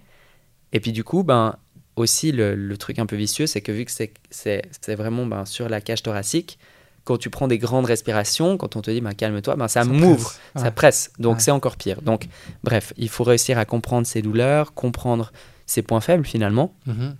Et puis ben, là, en tout cas, ça m'arrive de, moins en moins. Donc je vois aussi que c'est évidemment lié au stress. Donc il faut réussir à, baisser aussi la pression. Euh, moi, pour moi, ça a été aussi d'engager quelqu'un euh, pour la suite euh, de mes aventures, mes prochains projets professionnels ou sportifs. Et du coup. Euh, ça veut dire quoi, engager quelqu'un? bah, D'avoir quelqu'un avec moi euh, qui va pouvoir me décharger d'une certaine on va dire, d'un certain volume de travail que je faisais seul jusqu'à maintenant. Et que maintenant, je me dis, OK, il faut que j'investisse euh, dans moi-même, finalement. Mhm. Donc, de se dire, mhm. il faut que je gagne du temps, que je fasse plus de choses qui me font vraiment plaisir, malgré que mon métier est déjà une passion. Mais évidemment, il y a toujours des, des, parties un peu moins fun, et plus stressantes, et plus. Enfin, voilà.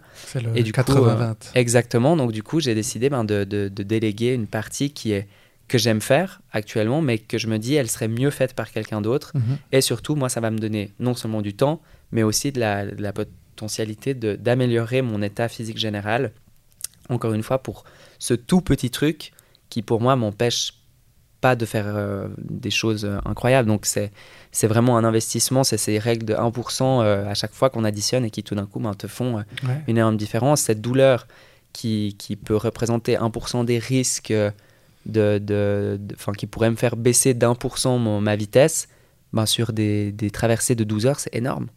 Enfin, c'est des choses qu'on ne peut pas se permettre. Mhm. Et puis, ben, quand tu additionnes ce pourcentage-là, tu additionnes ton pourcentage de bien dormir, de bien manger, de bien récupérer, de bien t'entourer, d'être euh, préparé mentalement, d'avoir fait tes heures d'entraînement, de te sentir à l'aise dans ton corps, que ta combi, elle te sert pas trop. Tous ces pourcentages, ça fait 10, 20, 30, 40, et tu gagnes 2, 3, 4 heures sur tes traversées. Donc c'est énorme. Et puis c'est quelque chose que j'avais pas du tout avant où je me disais mais ça c'est ça sert à rien. Enfin ça ça sert à rien. Ça prend des, des, heures et puis ça va ça me rapporte trois fois rien. Et en fait maintenant je vois les choses complètement différemment où je vois vraiment les petits pas qu'on qu'on fait dans le bon sens et qui t'amènent vers la bonne direction vers le bon ouais vers le, bon choix finalement. Et c'est vrai que avant j'avais plutôt tendance à me dire euh, ça c'est un détail. Et maintenant je me dis non, ça c'est un détail important et il faut qu'on passe du temps dessus. Et puis euh, voilà, il faut réussir à gérer un peu son temps, hein. ça c'est vraiment mhm. et son énergie, parce que pour moi c'est vraiment deux choses différentes. Et je dirais aujourd'hui quelqu'un qui me dit j'ai pas le temps, je pense que c'est une mauvaise gestion d'agenda. Parce que pour moi, euh, on a toujours le temps. de dire j'ai pas le temps. Pour moi, ça n'existe pas. Je ne prends pas le temps. Ou... Exactement. Ou je ne sais pas m'organiser correctement. C'est un peu la traduction de ce que ça veut dire.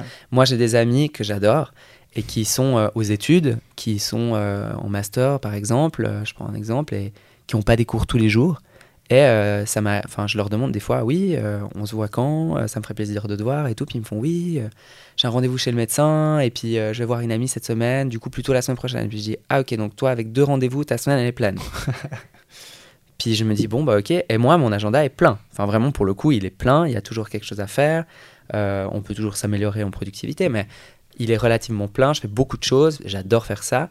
Mais c'est vrai que si maintenant quelqu'un me dit, ouais ben j'ai pas le temps, ben, je me dis ben ça veut dire que pour le coup, je suis pas une priorité. Donc ça aussi, il faut le, faut le comprendre, il faut, faut... et c'est pas toujours négatif. Enfin, pour moi, c'est aussi de se dire, bon, ok, euh, cette personne fait passer euh, ses cours, euh, sa santé avant moi, et c'est très bien pour le coup, mais que ben, par rapport à moi, elle est beaucoup plus rapidement pleine, beaucoup plus rapidement dépassée par les événements, par les choses à faire que moi. Mhm. C'est quelque chose qu'il faut comprendre, pas forcément juger, mais de, c'est aussi un bon baromètre pour se situer soi-même et se dire est-ce qu'on n'en fait pas trop, est-ce qu'on n'en fait pas assez, et de se remettre aussi en question de temps en temps pour euh, s'améliorer de manière générale. Quoi. Ouais.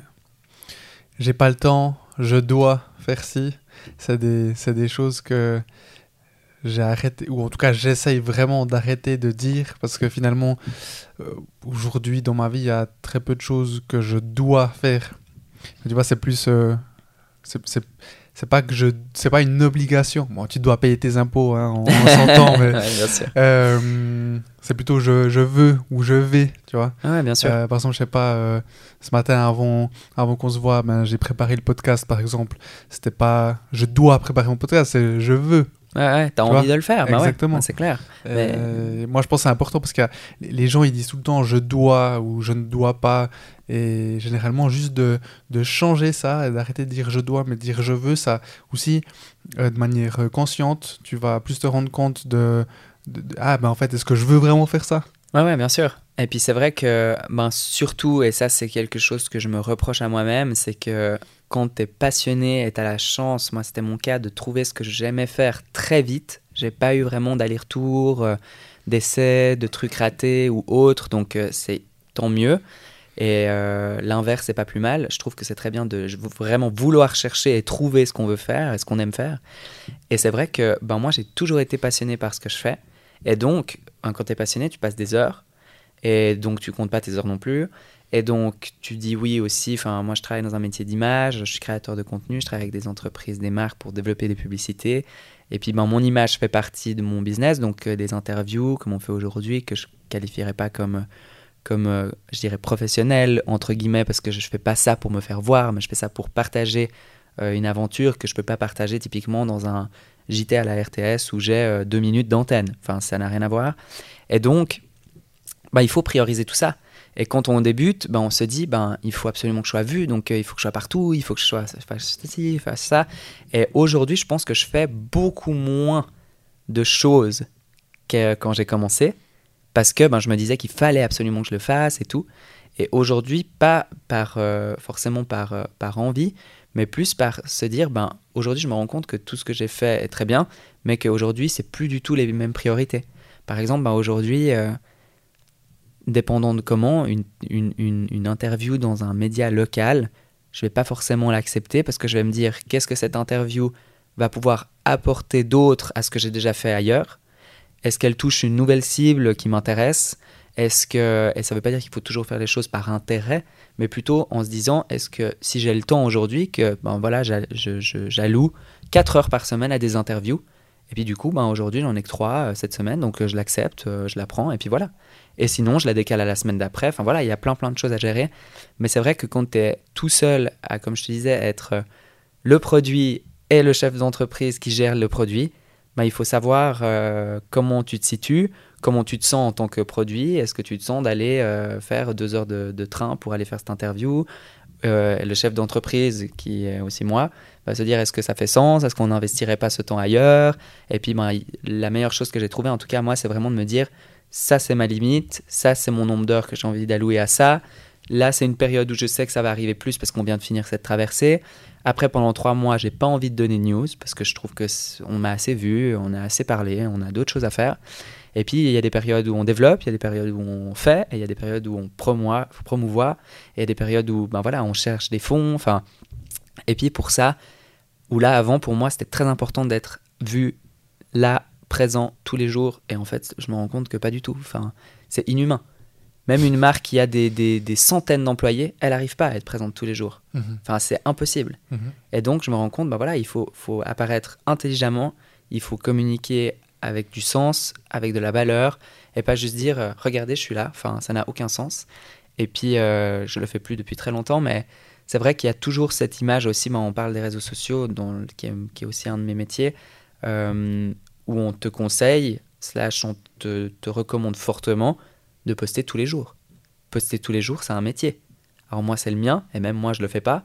Mais pour quelqu'un qui développe euh, une entreprise, mais c'est impossible, c'est impensable. Et il faut pas se mettre la pression sur ça. Enfin, pour moi, c'est ça. Les gens disent oui, il faut que je poste, tac, tac, ils font une photo. Puis je dis, si c'est pour poster ça, ça sert à rien. Enfin, il faut vraiment avoir une stratégie, il faut avoir des objectifs, il faut savoir pourquoi on poste, pourquoi on fait ça, pourquoi est-ce qu'on investit du temps pour, euh, pour X ou Y? Et pour moi, c'est très important qu'aujourd'hui, ça fasse sens et que ça serve au, projet général, à mes objectifs, à mes, ouais, mes, rêves aussi, euh, qui se transforment très rapidement en objectifs concrets, et puis qui se transforment en projet, qui se transforment en recherche de fonds, qui se transforment en monter une équipe, et puis il faut plutôt le voir dans l'autre sens, plutôt que se dire, euh, ah, j'arriverai jamais à faire ça, à faire ci, et plutôt de se dire comment je peux y arriver et puis justement bah, de, descendre les échelles jusqu'à des étapes qui sont atteignables et de faire des marches qui sont euh, ben, ouais, vraiment réalistes et atteignables.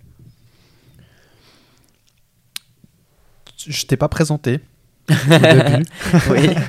Euh, parce que justement, on est parti euh, directement dans, dans bah, ton Odyssée, bien l'Odyssée. On est, on, voilà, on est, on est vite parti dans le vif du sujet. Et ben là, tu l'as dit une fois que euh, les réseaux sociaux faisaient partie de ton métier. Avant ça, tu as dit euh, que tu étais aussi influenceur. Donc, je vais quand même euh, te présenter. Et donc, toi, tu es un nageur d'ultra-endurance qui se bat pour la préservation des eaux. Tu es un influenceur. Tu es acteur. Tu as ton entreprise spécialisée dans la création de contenu, Noam Yaron Production ou Production, je sais pas. Production, ça va très bien. Français. On français. justement, tu es donc, euh, par le biais de Noam Yaron Production, euh, tu crées du contenu pour les entreprises, pour les marques, associations, enfin voilà, tout type euh, d'entités. et en plus de ça, en plus de ça, t'as que 25 ans. En plus de ça, il a déjà 25 ans. Non, mais c'est clair. Ça dépend comment on le voit. Non, tout à Moi, fait. je dirais que tu n'as que 25 ans. Et donc, tu as fait ces deux, ces deux très grands projets, donc l'Odyssée du Léman, l'Odyssée des lacs. Et hum, moi, je me posais la question, aujourd'hui, quelles sont tes ambitions après avoir passé tout ça? Alors pour moi, après avoir bah, voilà, fait le Léman à la nage en longueur, euh, ces cinq plus grands lacs de Suisse à la nage en 11 jours, pour moi, il faut déjà ben, prendre un temps euh, pour soi pour atterrir, parce que là, ça fait, euh, j'ai compté, je crois, 50 jours aujourd'hui, à l'heure où on parle, que je suis arrivé. Je suis arrivé le 31 août 2022, et c'est vrai que ben, j'ai pas arrêté depuis. J'ai eu zéro transition. Le jour où je suis arrivé, ben, j'ai pris une douche euh, à la piscine d'Yverdon, je suis rentré chez moi, j'ai dormi. Et dès le lendemain, ben, communiqué de presse, on répond aux questions, on donne des interviews et on prépare le Water Lover Challenge, donc la, collecte de mégots, qui dure aussi 15 jours, comme mon défi de l'Odyssée des lacs, où le but c'était de, de, collecter 188 000 mégots, qui est l'équivalent en mètres de, de, ce que j'ai fait à la nage cet été. Donc vraiment, encore une fois, de débarrasser la Suisse des mégots qui polluent énormément les eaux. Et, euh, ou alors on en parle, il reste quelques heures avant la fin du challenge et on a réussi. Donc, euh, ah, c'est bon Oui, c'est bon. Ah, magnifique. C'est bon. Aujourd'hui, c'est juste la cerise sur le gâteau. Exactement. Ah, donc, euh, c'est parfait. On a même beaucoup bien dépassé. On est à 230 000, je crois. Donc, au lieu de 188 000. Enfin, dépassant les 188 000. Donc, voilà. Mais aujourd'hui, je pense que je vais prendre un peu un moment pour moi. essayer de voir professionnellement, qu'est-ce que j'ai envie de faire? Parce qu'évidemment, ben, ces projets sont professionnels, hein, avant d'être sportifs, il faut les financer. Et puis, euh, il y a aussi un peu un côté, pour moi, très entrepreneur, que j'ai depuis tout petit euh, et qui m'a toujours valu ben, justement d'expérimenter plein de choses. Tu le disais que 25 ans, moi, pour moi, j'ai déjà 25 ans. Donc j'ai un peu l'autre vision des choses, où depuis toujours, j'ai toujours été le plus jeune, le plus petit, euh, le plus novice, enfin voilà, le, celui où on le regarde puis on se dit ah mais il a que cet âge-là. Et maintenant, il y a des gens plus jeunes qui arrivent quand même. Donc, il, euh, pas du tout de jalousie, mais plutôt de, de, remise en question où on se dit, OK, on a déjà 25 ans, on a déjà fait tout ça, c'est très bien, mais qu'est-ce qu'on veut faire de la suite? Parce que l'échauffement est terminé, on commence la vraie vie, enfin voilà, on s'est bien amusé, on a, eu beaucoup d'impact, on fait des belles choses, mais aujourd'hui, il faut euh, ben voilà, se poser la question, est-ce que je veux continuer ce combat euh, de manière euh, continue sur la préservation des eaux? Est-ce que je veux l'élargir à l'environnement de manière générale C'était plutôt la deuxième réponse. Donc j'ai ouvert une association récemment qui s'appelle Objectif Environnement, à laquelle tu as participé aussi d'ailleurs. Tu as même lancé le, début, où l'objectif c'est de soutenir non seulement bah voilà, des sportifs qui ont des objectifs, euh, des défis en faveur de la préservation des eaux, mais aussi d'organiser des événements sportifs pour montrer qu'on peut aujourd'hui faire des événements euh, durable, en tout cas qui se rapproche du plus possible de la durabilité. L'impact zéro n'existe pas, la, perfection non plus. Moi, je ne le suis pas et je promouvois pas ça. Je promouvois plutôt de faire des efforts, des petits pas qui vont dans la bonne direction et de pas forcément faire des coupes du monde au Qatar ou euh, des championnats, des jeux euh, en plein milieu du, des jeux d'hiver en plein milieu du désert. Mais bref, dans tous les cas, c'est aussi ça et surtout ben, de représenter finalement cette cause, de la représenter de manière politique, dans les médias et d'en parler parce que c'est souvent des causes qui sont soit invisibles à l'œil nu, comme euh, ben, la pollution plastique. Hein, une fois qu'un déchet tombe dans l'eau, soit il va au fond et il se fragmente, on le voit pas. Donc euh, c'est très compliqué de communiquer là-dessus. On ne se rend pas compte que le lac Léman est pollué, on ne se rend pas compte que les eaux souffrent et on ne se rend pas compte que ça va nous impacter directement. On commence gentiment à réfléchir avec ces histoires d'électricité, mmh d'essence, où on se dit ah ouais, en fait, euh, on dépend quand même d'autres personnes, euh, il y a quand même des gens qui tirent un peu des ficelles, et aujourd'hui, il faut essayer ben, d'être de, conscient de ça, de préserver tout ça. Ouais, ça, c'est uniquement parce qu'on euh, on nous a collé des prix plus hauts, quoi. Oui, mais aussi parce que ben, il y a, y a, y a d'autres d'autres questionnements. Il y a, ben, on ferme des centrales nucléaires, est-ce que c'est vraiment la bonne solution? Mhm. Aujourd'hui, on parle de solaire, mais ça coûte très cher. Il y a quelques, enfin, il y a des subventions, mais comment, qui, quoi? Enfin, il y a plein de choses. Il y a des solutions, et pour moi, en tout cas, mon but, c'est de pointer du doigt personne. Notre objectif, c'est de pointer du doigt les solutions, d'inviter les gens à les, consulter, et dans la mesure de leurs moyens, de leur temps, de leur énergie, de leurs finances, ben de, de, de, mettre, euh, de faire un pas dans la direction. Et je pense que c'est ça qui est important. Et de pas aller crier sur tous les toits que les eaux sont en train de mourir, mhm. qu'on va tous mourir, que la planète va exploser dans deux jours. Enfin, c'est pas du tout l'objectif. Enfin, pour moi, euh, c'est une stratégie qui est bonne, je dirais, mais qui pour moi, euh, en tout cas celle qu'on a choisie, elle est qualitative, elle euh, aussi ben, reflète bien ma personne, qui est de ne pas parler pour rien dire, de pas euh, donner de fausses informations, de pas ben, justement transformer un chiffre en quelque chose d'affreux, alors qu'en fait on se rend compte que pas du tout. Enfin, donc c'est de donner le contexte, c'est de donner des solutions encore une fois. Et puis voilà. Et pour répondre à ta question de manière très succincte, c'est bah, pour moi aujourd'hui ben, de trouver aussi un défi sportif toujours, puisque le sport a toujours fait partie de ma vie depuis que je suis tout jeune. Et euh, je pense que je n'arriverai pas à hum, vivre une vie pleinement épanouie sans le sport. Parce que pour moi, moi justement, de me sentir euh, même courbaturé, ben, ça me fait du bien. C'est assez bizarre à dire, mais je, sens que ben, je me suis donné, que je m'améliore. Parce qu'une courbature, ça veut dire que ton, ton muscle n'avait pas, n'avait pas l'habitude de faire ça. Donc ça veut dire du progrès, ça veut dire on avance. Et pour moi, ben, c'est des, des, des, des informations que je trouve positives. Euh, malgré qu'elles ne sont pas toujours faciles euh, à gérer, mais c'est un peu ça. Et puis sinon, euh, j'ai déjà un défi. Hein. Enfin, je me dis, je vais aller me reposer et tout, mais j'ai déjà l'idée, j'ai déjà même commencé à le préparer. Mais aujourd'hui, malheureusement, je ne peux pas encore le communiquer. mais J'ai écouté tes différents interviews. Voilà, malheureusement. voilà, donc malheureusement, c'est pour C'est en compétition, par contre. C'est en compétition. Donc on reprend la compétition officielle. Ça, c'est aussi quelque chose qu'on m'a beaucoup reproché. C'est un journaliste qui m'a sorti ça. Ah, parce que je lui ai dit un peu en off, en lui disant, enfin, vous, vous le communiquez pas, et qui me dit, euh, ah, vous allez commencer le vrai sport, du coup. Je le vrai sport. Pardon? Enfin, je, je, crois que j'ai, enfin, j'ai pas très bien compris. Je pense qu'il faisait du vrai sport. Oui, oui. Non, bah, enfin, de la course à pied, quoi. la, marche rapide. Non, mais bref. Enfin, ça, c'est aussi, enfin, c'est un abus de langage. Enfin, il voulait dire le sport officiel, euh, encadré par des juges, euh, enfin, par peu importe quoi, euh, un organisme, organisme. Enfin, bref. Donc voilà. Il faut te remettre en question. Bah oui. Non, mais nager 188 km, c'est pas du vrai sport. Bah mais qui, qui fait ça Hein? Qui fait ça? C'est une bonne question. mais non, mais l'idée, c'était vraiment, bah, en tout cas pour moi, de reprendre quelque chose d'un peu plus cadré, d'avoir des entraînements, d'avoir un entraîneur, chose que je n'avais pas forcément. J'avais quelqu'un qui me donnait les entraînements, euh, mais personne avec moi au bord de la piscine pour regarder ce que je faisais. Donc c'est nouveau pour moi, je reprends vraiment la compétition. C'est un sport que je ne faisais pas avant. Donc, tu peux donner un petit indice? J'ai déjà un indice hein, que tu as balancé, c'était Barracuda. Ouais, c'est dans l'eau. Mais même ça, hein, si quelqu'un si quelqu'un est du milieu, va tout de suite trouver. Mais c'est. Ah ouais, J'ai quelques potes qui sont du milieu. Alors, ça sera très facile à trouver. Mais pour l'instant, c'est le seul, euh, le seul indice. Mais pour le coup, on prépare quelque chose de grand. On doit encore valider quelques points, puisque bien évidemment, je commence de zéro, donc il euh, faut aller loin. Mais l'objectif, c'est voilà, les championnats suisses dans quelques mois, les championnats d'Europe, si tout se passe bien. Donc là, pour moi, en tout cas en natation, j'avais jamais dépassé le niveau suisse. Donc là, déjà, c'est incroyable d'aller pouvoir euh, ben, se, mesurer euh, à, d'autres personnes qui viennent d'autres pays. C'est complètement, enfin, pour le coup, normal pour beaucoup de sportifs de haut niveau, mais pas pour moi. Mhm. Donc c'est un objectif que, que j'aimerais atteindre. Et euh, ben, les Jeux Olympiques, euh, qui sont aussi un objectif personnel depuis tout jeune. le sport est représenté au JO.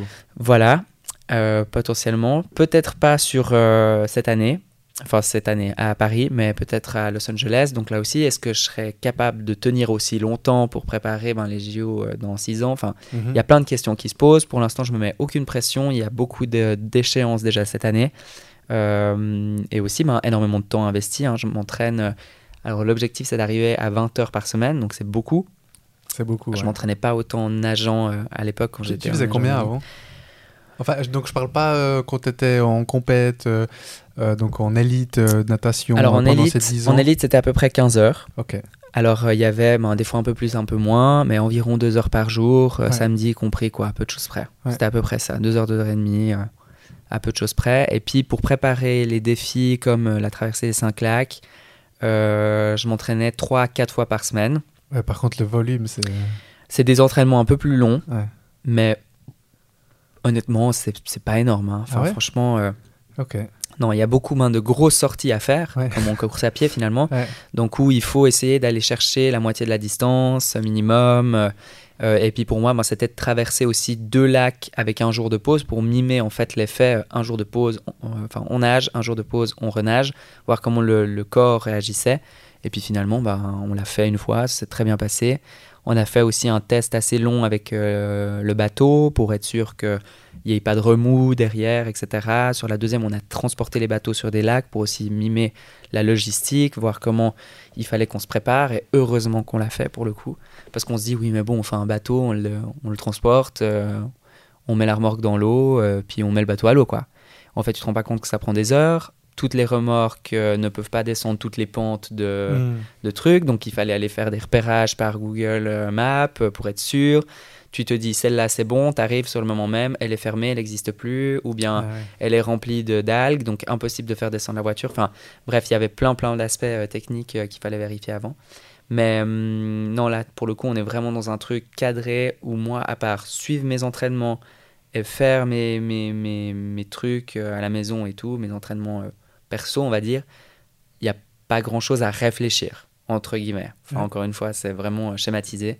Mais voilà un peu le, donc 20 heures d'entraînement par semaine pour ce, ce, prochain, ton prochain, je veux dire défi, c'est un défi. C'est un défi là, plus que défi, ouais, mais, ouais. complètement. Et puis ben à côté de ça, ben, on en parlait, d'engager quelqu'un pour qu'au niveau professionnel aussi, je puisse me permettre de, de faire ça.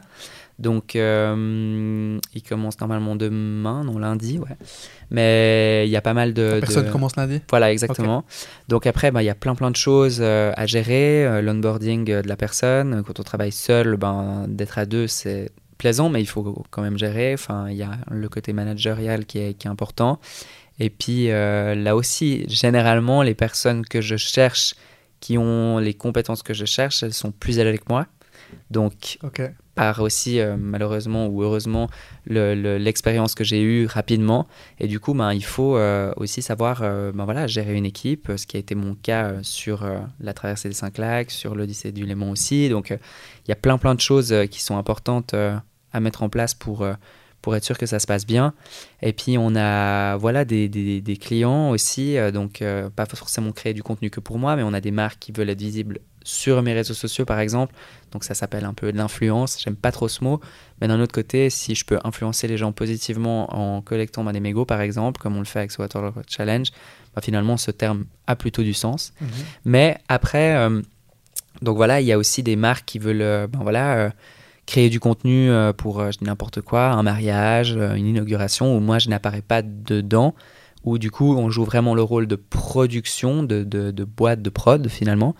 Et puis ensuite, ben, il y a plein plein d'autres plein plein d'autres choses, plein de projets que j'ai en réserve, que j'ai dû mettre un peu de côté pendant le Covid, où, c'était un peu fermé, et qui se développent un peu euh, dans d'autres pays aussi. Donc euh, il y a plein de choses qui se passent, il faut avoir une bonne, voilà, une bonne gestion du temps. Je n'ai pas encore réussi, euh, je dirais, à être 100% productif, où je me dis, voilà, là j'ai vraiment réussi à bien gérer ma journée, ça m'arrive rarement, mais j'essaie d'arriver le plus possible proche des, des 100%.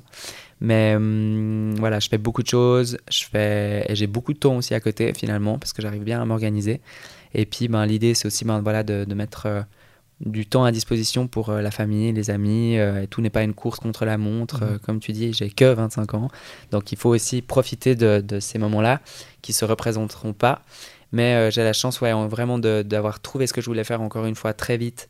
Et ben, du coup, j'ai pas du tout l'impression de travailler. quoi. Enfin, franchement, quand je vois des gens qui me disent ah purée euh, demain je vais au boulot euh, enfin moi je me dis euh, demain je développe un nouveau projet quoi enfin dans le sens c'est c'est complètement différent et je sais que c'est un luxe hein, de pouvoir dire ça et de travailler pour soi-même et de pouvoir en vivre pleinement c'est cool de pouvoir engager du monde c'est encore plus gratifiant en tout cas à titre personnel et du coup ben, de pouvoir se délester de, de parties un peu plus je dirais moins créatives moins fun moins entrepreneuriales au sens large du terme et plutôt d'aller dans le développement des projets, d'aller rencontrer les marques, d'aller rencontrer les entreprises. Puis aujourd'hui, avec ces, deux projets qui ont eu énormément de succès, enfin, je suis dépendant de tellement de, choses pour ce succès, des gens qui m'ont amené jusque là où j'en suis, mes préparateurs physiques, mental, nutrition, enfin, il y a plein plein de choses, et puis les médias qui ont largement relayé ce, ces défis et ce challenge, où là aussi, euh, on nous dit, euh, mais enfin, collecter des mégots, c'est pas sexy. Donc il faut réussir à trouver un nom sympa, à trouver des marques, des entreprises qui financent ça. On a la chance d'avoir le soutien de l'Office fédéral de l'environnement. Si on m'avait dit que le, pays allait soutenir un de mes projets, mais jamais je, me serais dit, mais jamais de la vie. Et quand je commençais, euh, on répondait pas à mes mails, euh, pas, pas la Confédération, mais même des entreprises, euh, des gens que j'avais même déjà rencontrés, me répondaient même pas. Puis aujourd'hui, ces gens-là, ils viennent me réécrire, euh, ils viennent me rappeler, puis je me dis, ben, c'est très sympa. Ouais, on a vu ce que tu as fait, comme si de rien n'était. Oui, machin. Puis je dis, oui, on vous a envoyé un mail pour que vous me souteniez, mais apparemment, personne n'y a répondu. Ah ouais, ah, spam, ouais voilà. puis pour le coup, pour le coup, mon prénom et mon nom de famille, Noam Yaron, ah, part souvent dans les spams. Donc pour le coup, c'est une excuse. Pour ceux qui nous écoutent, vous pouvez l'utiliser. mais euh, non, non, enfin bref, voilà. Mais typiquement, il y a des choses complètement folles. On est dans un pays où il y a le plus de banques euh, par habitant, limite, et on n'a pas de banques qui soutiennent nos projets. La même ah chose pour les assurances. On a une fondation qui dépend d'une assurance qui nous a soutenus, mais... J'ai une banque pour toi, on en parle après. Alors, volontiers. j'ai une banque. Et encore une fois, je trouve ça dingue. Et il y a des banques et des... même l'horlogerie. On est un pays d'horloger. On n'a aucune marque de montre qui a accepté de nous soutenir. J'ai une marque de montre pour toi aussi. Aucune marque de montre. Et il y a des marques de montres, je ne citerai pas les, marques, même si l'envie m'en vient. Et je disais hein. ça à mes équipes, je disais ça à mes équipes, j'ai tellement envie de sortir la liste des marques que j'ai contactées et avec l'email de refus qu'ils m'ont envoyé. Pour montrer non seulement l'incohérence des discours marketing que certaines marques tiennent à l'heure actuelle, qui se positionnent sur l'environnement, certaines même pratiquement, enfin que sur les eaux. Donc tu te dis, euh, ok, qui sont suisses. Donc là où notre défi euh, fait les cinq plus grands lacs de Suisse, enfin si c'est pas suisse, ça il va falloir m'expliquer ce que c'est. Mhm. Il y a, qu'est-ce qu'ils disent d'autre? La jeunesse, l'entrepreneuriat, le dépassement de soi. Bref, toutes ces valeurs qu'on a dans ce projet et on nous dit ça correspond pas, désolé, vous n'êtes pas du tout dans le dans le truc. Puis tu te dis bon bah super. Qu'on me dise écoutez voilà, euh, vous arrivez un peu tard en juillet, les budgets c'est alloué en novembre de l'année dernière. Euh, mais volontiers recontactez-nous euh, l'année prochaine, ça fait sens, c'est cool ce que vous faites. Euh, ok, pourquoi pas Mais là, je me dis, en tant que marque, ce genre de réponse qui est donnée par les, responsables de communication, de sponsoring, de marketing, on appelle ça comme on veut, mais c'est du débutantisme pour moi qui, qui, fait peur. Et encore une fois, je trouve ça honteux que moi j'aille cette réflexion à 25 ans alors que ces gens, ils ont presque 25 ans de carrière. Ça fait peur. Et j'espère que les gens se reconnaîtront parce que j'ai pas honte de le dire, ça fait peur. Et vraiment, ce qui est fou, c'est que ben, aujourd'hui, il y a des jeunes et des moins jeunes qui ont des projets incroyables. en faveur de l'environnement, en faveur d'une cause qui leur, tient à cœur, sociale, peu importe, et qui en fait cherchent des fonds. Ils ont des idées incroyables, mais ils n'arrivent pas à les mettre en place parce que justement, il n'y a pas le soutien aujourd'hui financier de manière générale est tellement difficile à faire. Enfin, pour avoir fait euh, des levées de fonds, des crowdfunding et tout, je sais de quoi je parle. Et surtout là, on me dit, mais avec la notoriété que tu as aujourd'hui, le succès, ça doit être hyper simple. Mais pas du tout. Pas du tout. Chaque centime qu'on est allé chercher, déjà, j'en suis hyper reconnaissant. Euh, je porte ben, les principaux sur mon petit shirt aujourd'hui, mais c'est pas énormément de marques. Hein. Il y en a trois. Qui nous soutiennent. La plupart, c'est des grosses entreprises. Je suis très fier de faire partie de ça. Et aujourd'hui, on collabore ben, sur le long terme ensemble. Et pas juste des one-shots, c'est pas un logo sur un t-shirt, c'est vraiment un développement ensemble. Aussi que eux, en tant que marque, se positionnent sur la durabilité, sur l'environnement, leur impact. Ça ne veut pas dire avoir zéro émission de CO2, de plus prendre de voiture, de se balader en calèche. Enfin, pas du tout. Le but, c'est vraiment d'avoir une ambition, un mouvement qui va vers euh, ben, quelque chose de positif. Et pour moi, c'est ça qui est important. Et aujourd'hui, on a L'Oréal, Biotherm, entre autres, euh, une marque du groupe, qui, qui, nous sponsorise. Et une fois, j'ai eu la question, oui, mais L'Oréal, euh, ils ont un impact hyper négatif sur l'environnement. Puis j'ai dit, avant de parler de L'Oréal, c'est quoi ton impact à toi? Oui, ben moi, je trie mes déchets. Je dis, oui, t'as pris combien de fois l'avion ces six derniers mois? Sept fois. Ben voilà.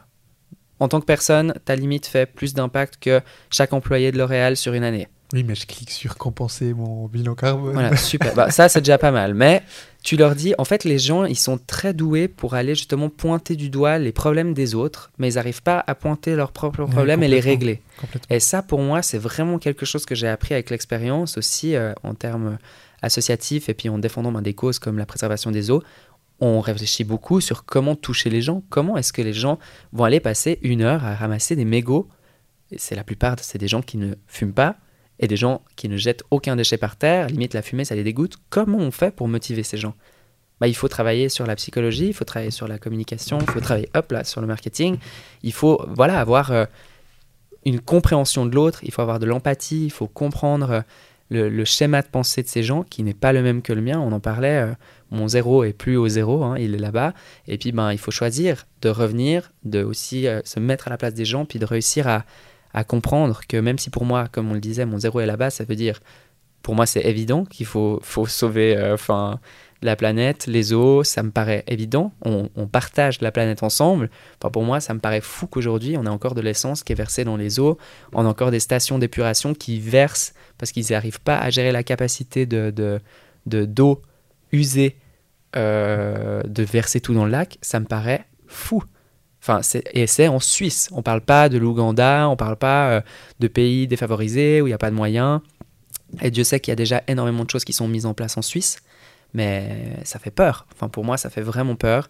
Et puis encore une fois, mon but, c'est pas de pointer du doigt qui que ce soit, parce qu'évidemment, ben, typiquement, les stations-service, elles doivent enfin les stations-service, les stations d'épuration, elles doivent aujourd'hui ben, changer toutes euh, leurs installations, qui datent pour certaines de centaines d'années en arrière, hein, on n'exagère même pas, mais ça coûte des millions.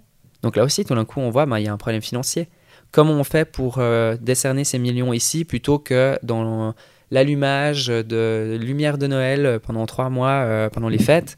Ben, Là aussi, c'est des priorités qui pour moi devraient être aujourd'hui remises au goût du jour et puis euh, devraient être réfléchies. Et puis ben, c'est ça qui est pour moi important de, de, souligner et de sensibiliser les gens à ça. Après, ben voilà, chacun est libre de faire ce qu'il veut. Moi, j'ai aucun jugement à porter à qui que ce soit, mais pour moi, ce qui est important, c'est que si demain j'ai des enfants, ben, qu'ils aient, euh, ben, en tout cas, euh, la même chance que moi j'ai eu de développer leur projet, de vivre euh, une vie sereine, c'est vraiment le mot. Et je pense que c'est pas trop demandé en ces temps un peu compliqués. Et c'est tout. Pour moi, c'est aussi simple que ça.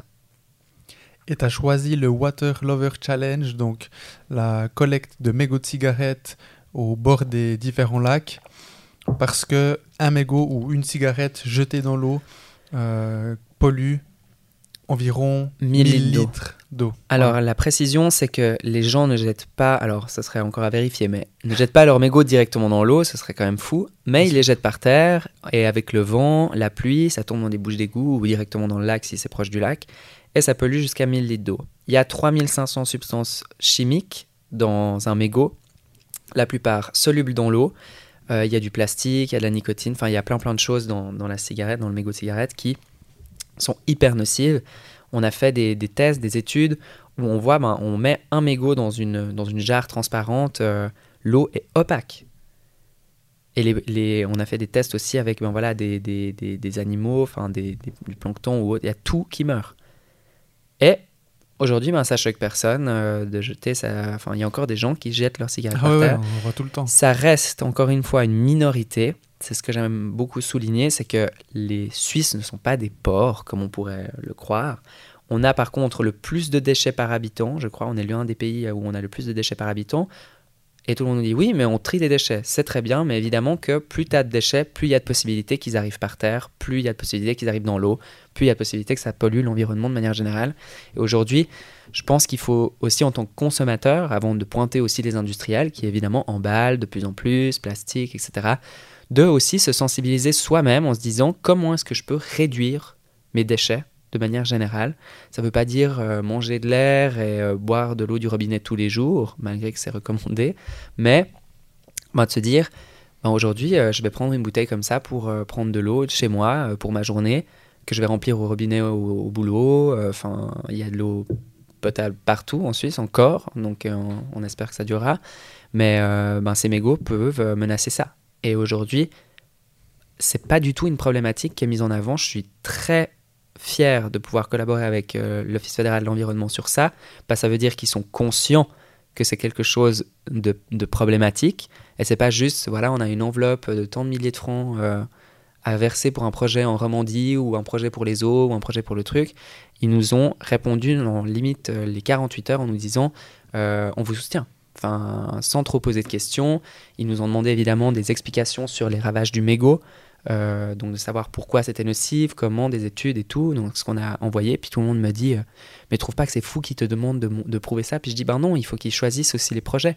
Je pense qu'il y en a plein de projets, il y en a très peu qui sont financés, euh, il faut qu'ils soient bien ficelés, le, nôtre apparemment l'était, et aujourd'hui, ben, c'est aussi l'objectif d'Objectif Environnement, l'association que j'ai ouverte, de pouvoir accompagner des sportifs, des personnes qui veulent se mobiliser pour l'environnement de manière générale par le biais du sport, de montrer comment on fait une demande à l'Office fédéral de l'environnement, de montrer qu'est-ce qu'il faut mettre en avant, de montrer les bonnes et mauvaises pratiques que nous on a pu expérimenter au travers de toutes les actions pour l'environnement que j'ai pu faire. Celle-là est celle qui a le plus de succès, mais c'est un début, c'est une première étape, on va en refaire euh, avec ou sans financement, enfin on va se débrouiller, enfin, c'est toujours ça. Et après, euh, voilà, entre guillemets, j'ai beaucoup grandi, je dirais, cette dernière année de par euh, ben, tous les challenges euh, tant sportifs que professionnels que j'ai eus, toutes ces problématiques aussi euh, ben, liées finalement au, comment ça s'appelle ben, à la recherche de fonds, parce que ben, c'est un travail de fond pour le coup. Donc où il faut être constamment présent, il faut échanger, il faut donner des, des nouvelles, et puis, ben voilà, comme on le disait, il y a les médias. Il faut que, ben, pour que les sponsors soient contents, il faut qu'il y ait de la visibilité. La visibilité, ben, il y en a certaines qu'on maîtrise, c'est-à-dire nos réseaux, nos canaux, nos trucs. Mais euh, ben, les médias en font partie. Et il faut qu'on ait de l'intérêt. Donc, comme on génère de l'intérêt, ben, il faut trouver un storytelling qui est sympa. Il faut faire des communiqués de presse en trois langues, parce qu'on on navigue dans les trois régions linguistiques du pays. Donc, c'est plein, plein, plein, plein, plein de questions. Et c'est vrai qu'on se rend compte que la plupart des gens sont très vite dépassés par ça, et Dieu sait que c'est normal, moi-même je suis, mais il faut réussir à trouver les équipes, les ressources, les personnes qui peuvent nous amener euh, à réaliser euh, la vision qu'on a, euh, le projet qu'on a en faveur de l'environnement ou professionnellement, enfin c'est la même chose. Merci à toutes et à tous d'avoir suivi cette conversation et si elle vous a plu, pour m'aider à continuer, abonnez-vous à Développement avec Brian Oumana sur Spotify et ou sur YouTube et n'oubliez pas de noter mon podcast. Je vous en suis reconnaissant. Je vous donne rendez-vous le vendredi dans deux semaines pour la partie 2. Ciao ciao